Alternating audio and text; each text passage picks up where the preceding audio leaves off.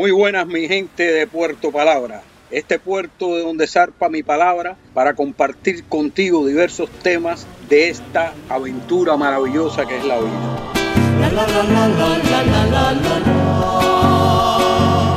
Cuando la lluvia canta un taquirari entre las sombras de aquel motacú. Hoy me acompaña en este viaje mi amigo boliviano Ronnie Peinado, periodista escritor, presentador de radio y televisión y también poeta. Bienvenido a bordo, Ronnie.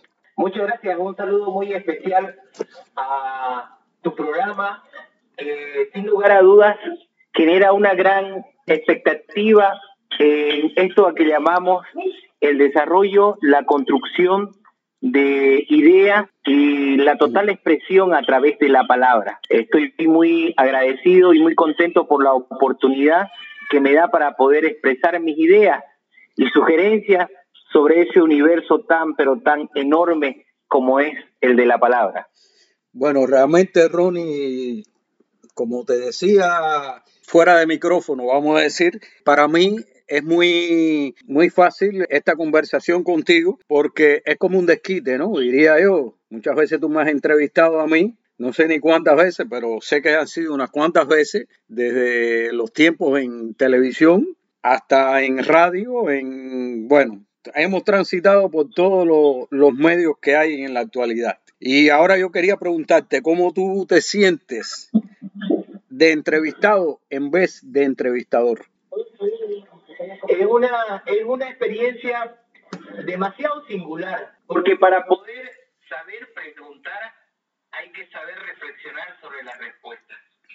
El universo de los juicios, las declaraciones, las afirmaciones, las negaciones, te generan esa posibilidad de poder a veces simular cierta autoridad sobre diversos temas. Pero para mí es un honor que usted pueda entrevistarme ya que nos conocemos desde el año 2007, 2008 y que a través de sus enseñanzas, a través de sus sugerencias académicas y a través de, de ser testigos gratuitos de la vida y la amistad que usted me ha brindado, a la cual le estoy muy agradecido por todo el trabajo que usted realiza como escritor, como profesor académico, en distintos países de Sudamérica, ahora en Estados Unidos. La verdad que me llena mucho, pero mucho de orgullo. Bueno, muchas gracias Ronnie, pero como aquí vamos a hablar de ti, yo pienso que tú eres joven, muy joven todavía, sin embargo has transitado mucho por la vida, transitado desde un lugar que yo me imagino que tu origen es bastante humilde, vamos a decir, en tus pocos años de vida, ¿no? Aunque sean más de 30, pero son pocos para estos tiempos donde la gente vive 80 y 90 años. Quisiera que me, que me hables un poco por cómo ha sido el tránsito de tu vida desde pequeño hasta y, cómo fueron tus comienzos en la radio y en todo esta, este, en el periodismo en general. Creo que hay una gran pregunta que nace en mí desde muy pequeño y algo que me ha fascinado siempre el tema de poder hacer una buena lectura. Recuerdo muy bien que practicaba la lectura en periódicos y también recuerdo muy bien de que decía cómo las personas que preparan reportajes periodísticos, claro, no con este término técnico, eran capaces de poder construir un mensaje a través de la escritura. La construcción, la artesanía, la carpintería de un párrafo, una oración principal, la oración es subordinada, el cómo poder escribir, también eh, el leer los cuentos, los grandes clásicos, que no se dio a través de una lectura inicial el poder conocer los cuentos como por ejemplo de los tres chanchitos, los chanchitos que construyen su casa, uno construye su casa de paja, otro construye su casa de palo, de madera y el otro construye de material. Y el lobo, el lobo está al acecho de ellos y singularmente el que tiene más valentía, el que, el que tiene más trabajo, hace la de material. Esa enseñanza, esa fábula de los tres cerditos fue muy impactante a través también del cuento de Pinocho, también el cuento de Blancanieves y los siete enanitos, cuentos universales que marcan mi niñez y que de alguna u otra manera generan en mí la curiosidad de decir, algún día yo quisiera poder expresarme de esa manera, algún día quisiera escribir tal vez un, una narración, un cuento como aquellos, brindando esa sensibilidad al lector. Pero en ese sentido transcurre mi vida en el poder tener una posibilidad, una oportunidad en el cual formarme, en el cual poder tener una oportunidad de poder ejercer la escritura, la lectura, la expresión de la palabra como un oficio. Gracias a, mi madre tuve la oportunidad de ingresar a la universidad, tuve la oportunidad de poder de alguna u otra manera aprender los conocimientos y poder contar con la amistad, la enseñanza de profesores como usted, como de Boules, Méndez, Molina, Pariente, nuestro amigo, el, el profesor Levi, Levi. Ah, Levi. ¿Recuerda usted al profesor Levi? Sí, el profesor Levi. Levi, Levi, sí. Levi, el, el, el, el profesor que decía que es muy importante proteger la intelectualidad. Incluso usted tiene una anécdota muy curiosa con él, ¿no? Usted le pregunta, creo, por los derechos de, del autor, ¿cómo se hace? Porque usted había escrito una novela y le pregunta, le pregunta al doctor Levy eh, cómo poder de, eh, hacer ese trámite. ¿Y qué le respondió, profesor? No, me dijo que no, que no me preocupara por eso, que nadie iba a plagiarme la novela. Dice, no, no te preocupes, aquí la, porque la gente no lee. Así me dijo. Pero, ah, y ahora yo voy, ahora yo eh, voy precisamente eso. Para ti, en un lugar donde se dice, se dice que la gente no lee, ¿qué te dio a ti por escribir? Aunque yo no estoy de acuerdo con eso totalmente de que la gente no lee, yo creo que sí lee, porque tú lees y conocí muchos de mis estudiantes que leen, pero ¿cómo fue que a ti te dio la vocación por escribir cuentos, novelas, que después vamos a hablar de eso, en un lugar donde siempre están repitiendo, total, aquí nadie lee? Yo creo que la producción literaria en Bolivia ha tenido grandes, grandes nombres, ha tenido grandes nombres y, y entre ellos, sin lugar a dudas, Edmundo Paz Soldán es un referente de Bolivia con toda aquella generación que genera literatura desde la incomodidad de vivir en un lugar donde los derechos humanos no son respetados. En el año 1952 se declara la ley de la reforma agraria en el gobierno de Víctor Paz Tensoro y esto genera una nueva forma de vida. Antes los escritores tenían esa virtud de poder generar a través de sus escritos reflexión sobre nuestras vidas, la aristocracia, etcétera, etcétera. Pero creo yo que en nuestra generación todavía leíamos, leíamos em, libros importantes, hacíamos la tarea leyendo, em, no leíamos mucho, pero teníamos la posibilidad de poder acceder a los libros en material, en papel. En estos momentos todo es digital, pues no.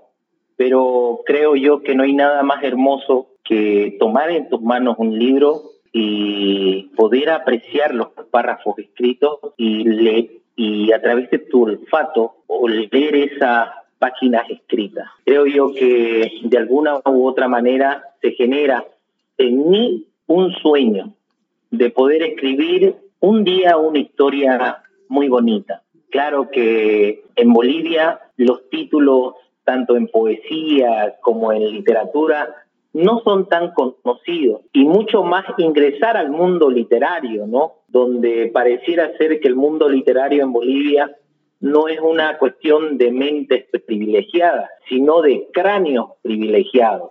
¿A qué me refiero con esto? Que porque el hijito del gobernador o el hijito del prefecto o el sobrino de la directora de la fundación tanto pueden acceder a becas para poder reforzar sus estudios en maestrías en el extranjero, en poder acceder a fondos económicos para poder hacer exposiciones, presentaciones, o en algo tan simple como es la producción de un libro. Tanto le cuesta a un escritor poder dar a la luz un libro en aquellos tiempos, le hablo del año 2003 al 2010, donde todavía se pensaba que la literatura podía ser una forma de vida. Creo yo que más a que los réditos económicos o la gloria que pueda causarte un libro a mí más poderosamente me llamaba la atención el de poder escribir una historia bien. Escribir, por ejemplo, una novela con tanto interés como el de Gabriel García Márquez, Cien años de soledad.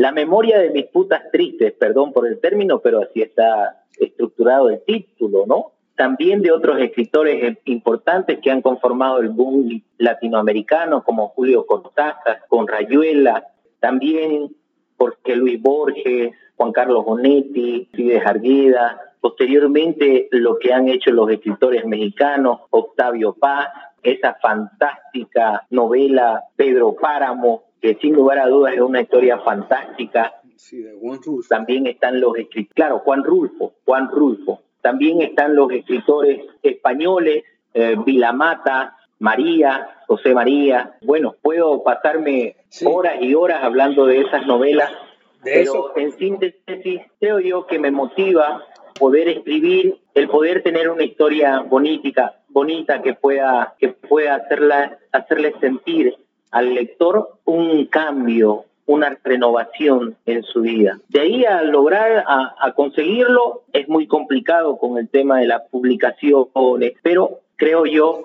que la literatura no tiene fronteras y que tampoco no tiene tiempo. Nostalgia siente mi pecho al partir, muy lejos de Santa Cruz. Llevo en mi... Yo quería decirte que una vez tú habías escrito una historia muy interesante. Después me mandaste un mensaje diciendo que la habías tirado a barranco, algo así, no recuerdo. Y yo me alarmé porque yo pienso que esas historias no se tiran al barranco, que no todas las personas pueden escribir, que tú tienes el don de escribir y que lógicamente no te ha sido fácil ni te es fácil porque para publicar primero hay que escribir, está claro, y todos quisiéramos tener ese libro que se puede hojear, como yo ayer me puse a imprimir una novela y pues me puse a leer la impresa y, la encontré, vaya, me gustó. Refiriéndome a ti, ¿no? Quería eh, decirte, ¿cómo fue salirte del, grupo de personas, del grupo de tus compañeros, de tus compañeras, en el lugar donde tú vivías, que pienso que no era un lugar eh, privilegiado, que era un lugar de gente...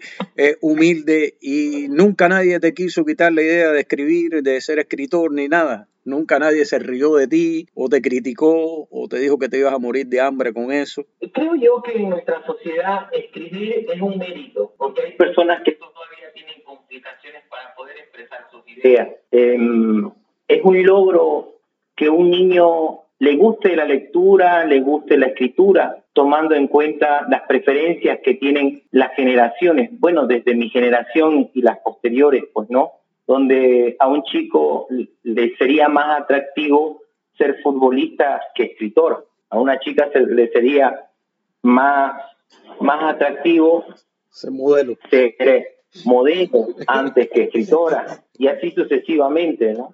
Pero creo yo que, que la capacidad de, de, poder adquirir eh, las habilidades para poder escribir no tiene nada que ver con la inspiración, sino con el deseo de poder transmitir tus ideas a través de una estructura. Por ejemplo, la estructura que yo elegí y que he publicado mucho es, por ejemplo, en radio, en reportajes de radio, en reportajes de periódicos, Incluso tengo un premio ganado a nivel nacional en la red Bol sobre trata y tráfico de personas. Eh. Y claro, en, el periódico también se desarrolla un conflicto político muy importante en mi país entre el famoso debate entre las izquierdas y derechas que dentro del año 2006 hasta nuestras fechas se acentúan en nuestro país, pues, ¿no? Pero creo yo que desde la humildad de mi hogar hasta interpretar de que la escritura podría generarse para poder deslumbrar en una sociedad, pues no, nunca ha sido ese mi objetivo, sino ha sido poder tener la, capacidad y la habilidad para poder escribir transmitiendo ideas metodológicamente escritas y sobre todo que tengan la competitividad estética para que pueda ser entendido por cualquier lector. Yo quería ahora hablarte, ya tú lo adelantaste, tú eres más conocido y reconocido incluso como periodista sobre todo eso. ¿Cuáles son los retos que tiene el, periodista en un país como Bolivia, donde tú lo has desarrollado, sobre todo en, en ese lugar que se llama Yapacaní, un lugar bastante, vamos a decir, con muchos contrastes, ¿no? Fuera de, Bolivia tal vez no se conoce que es Yapacaní, pero es un lugar bastante peligroso, podemos decir. ¿Cuáles han sido los retos, si me puedes hablar de, los retos que has tenido como periodista? Bueno, yo llegué al municipio de Yapacaní a través de una invitación y con el sueño de poder tener algún premio nacional de periodismo. Sabía que el lugar tenía todos los ingredientes para poder reclutar una historia basada en el narcotráfico. El narcotráfico eh, en mi país es prácticamente un oficio. En ese lugar que usted menciona, las nuevas generaciones no dicen quiero ser doctor, quiero ser médico, quiero ser arquitecto, quiero ser ingeniero civil, no. En ese lugar sueñan en algún día ser pilchero.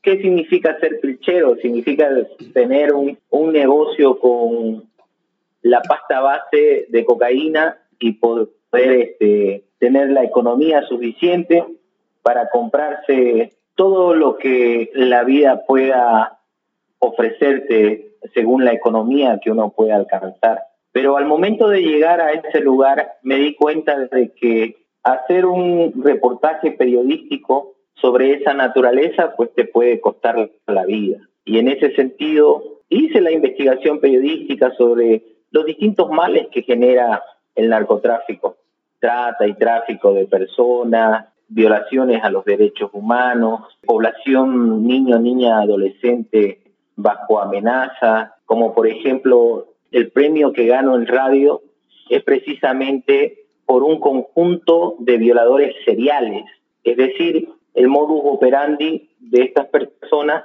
que tenían que ver con la mano de obra del narcotráfico salían de sus puestos de producción, que mayormente están en el área rural, bajo los efectos de, los narcóticos y del alcohol, y hacían seguimiento a las menores de edad en los colegios. Las identificaban, les hacían un seguimiento, las secuestraban y después entre el grupo de entre 5, 8 a 10 personas abusaban sexualmente de la menor. Y no solamente eso, las amenazaban de muerte si es que manifestaban esta agresión a las autoridades competentes. La amenazaban de muerte a sus familiares, etcétera, etcétera. Pero fue tan grande el caso que a través de las distintas notas periodísticas que redacté tanto para radio como para el periódico El Deber, una comisión de, fiscales y autoridades nacionales intervinieron el municipio y cayó una banda delincuencial de por lo menos 20 antisociales que habían generado entre cuatro meses de actividades la violación hacia unas 48 menores de edad. No, bueno, cifra. ¿No te dio temor eh, todo esto? ¿Represalia tuviste o algo? No, no, no tuve ninguna represalia porque me cuidé mucho en la manera de hacer los reportajes periodísticos. La técnica fue poder promover los testimonios de las víctimas con el respaldo de las investigaciones de las autoridades. Estuve presente en la audiencia cautelar de estas personas sindicadas y recuerdo muy bien que uno de ellos me hizo la seña de cara cortada en el cuello. Esa es la que te pasa con el dedo con el con el dedo sobre el cuello, así como haciendo como te vas a quedar sin cabeza. Pero esa situación sucedió, pero lo más lamentable fue de que esas personas ante la falta de los procesos judiciales, la conclusión de los procesos judiciales, en un año ya estaban libres. Estaban libres y, esta situación a mí me conmovió demasiado porque ahí me doy cuenta que en mi país no hay justicia. Todas las publicaciones que periodísticamente realicé estaban constituidas el clamor de justicia y de la presencia de las instituciones del Estado el municipio de Yapacarí. No había. Ciertamente, bueno, por ti sé que Yapacaní es un lugar muy peligroso.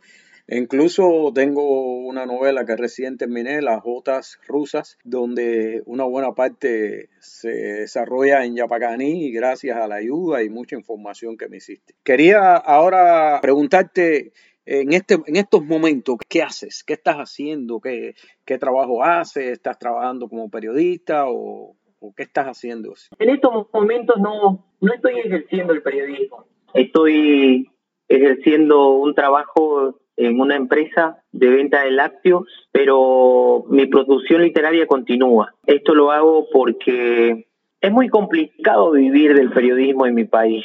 Lastimosamente el oficio ha sido em, menoscabado, los medios de comunicación se construyen para poder eh, fortalecer una posición ideológica o para poder defender intereses empresariales. Y el periodista ya no es reconocido como en esos tiempos donde la investigación de un obrero de la palabra generaba un cambio en la sociedad. Y esto pues hace de que la sociedad no genere ese entusiasmo, no genere ese respeto hacia el trabajo del periodista. La profesionalización del periodista se ha reducido a cumplir órdenes específicas de alguien que eh, dirige los equipos de prensa y no generalizo porque es un error generalizar y aparte es un error de mi parte que en estos momentos diga de que todos los periodistas no ejercen su rol social.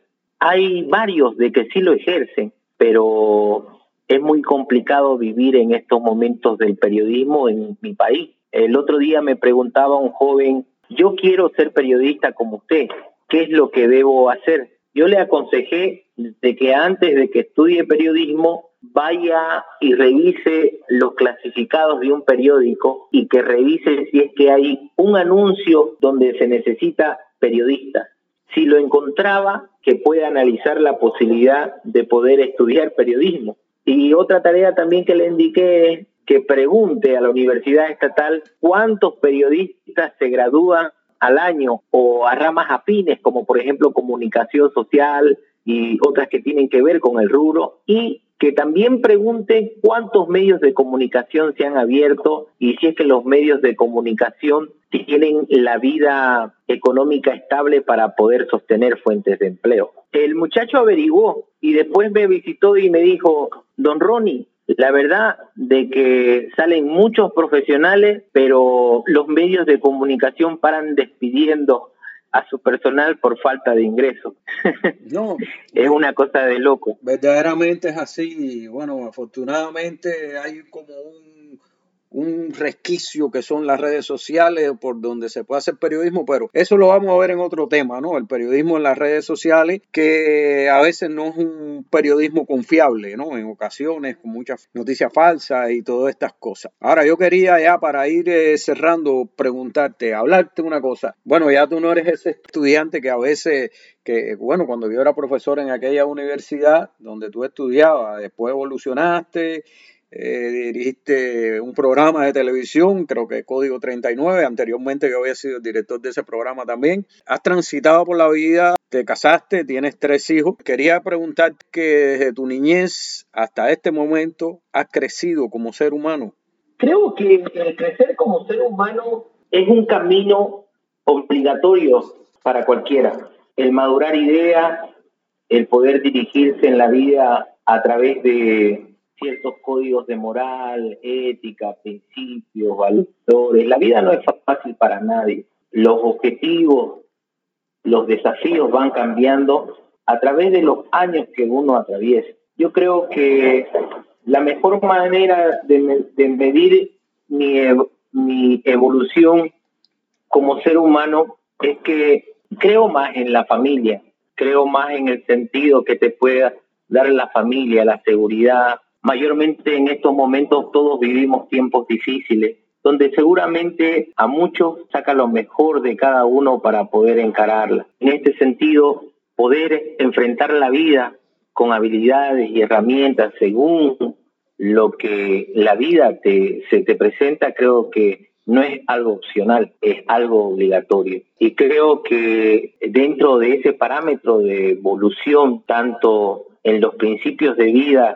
desde alguien con experiencia para poder ejercer un oficio, siempre va a generarse una situación en la cual la vida te pide más principios, te pide más esfuerzo, tal vez en las condiciones económicas para poder darle seguridad a tu familia. Pero yo que estoy en ese momento y tal vez no digo que me haya equivocado en el rubro para poder ganarme la vida, pero creo yo que en mi país se puede ejercer el oficio del periodismo, pero hay que estar apoyado de una actividad económica importante para poder dar una investigación periodística sin la presión de ningún tipo. Realmente son cosas que ocurren muy cotidianas en el mundo. Claro, hay lugares donde se acentúa más. Entonces, Ronnie, mm, en realidad ha sido un gran placer conversar contigo y espero que esta conversación que vamos a, compartirla con mis oyentes se repita en otro momento porque hay muchos temas todavía de los que tenemos que hablar. Así que quiero agradecerte, darte gracias por compartir en este espacio y bueno, como te digo, comprometerte a que de nuevo en algún momento vamos a, a entablar una conversación a bordo de esta nave que siempre zarpa y llega a Puerto Palabras. El agradecido el agradecido soy yo, estimado profesor, por darme la oportunidad de expresarme y poder responder a preguntas que uno muy difícilmente se las hace a nivel diario o, cumpliendo cualquier ciclo. Quiero enviarle un saludo a todos, todas las personas que te siguen a través de esta nave denominada Puerto Palabra para poder expresar nuestras ideas y por supuesto tener la oportunidad de poder generar algún análisis, alguna reflexión sobre lo que implica nuestro oficio en este lar del mundo denominado Bolivia. Un honor. Muchas gracias. Y ahora para ustedes, los demás pasajeros que me acompañan en este viaje que ya regresa a Puerto Palabra, también les quiero agradecer por acompañarnos, desearles muchos éxitos y un gran abrazo playas en el Piraí, donde la infancia la vimos correr muy fugaz como el andar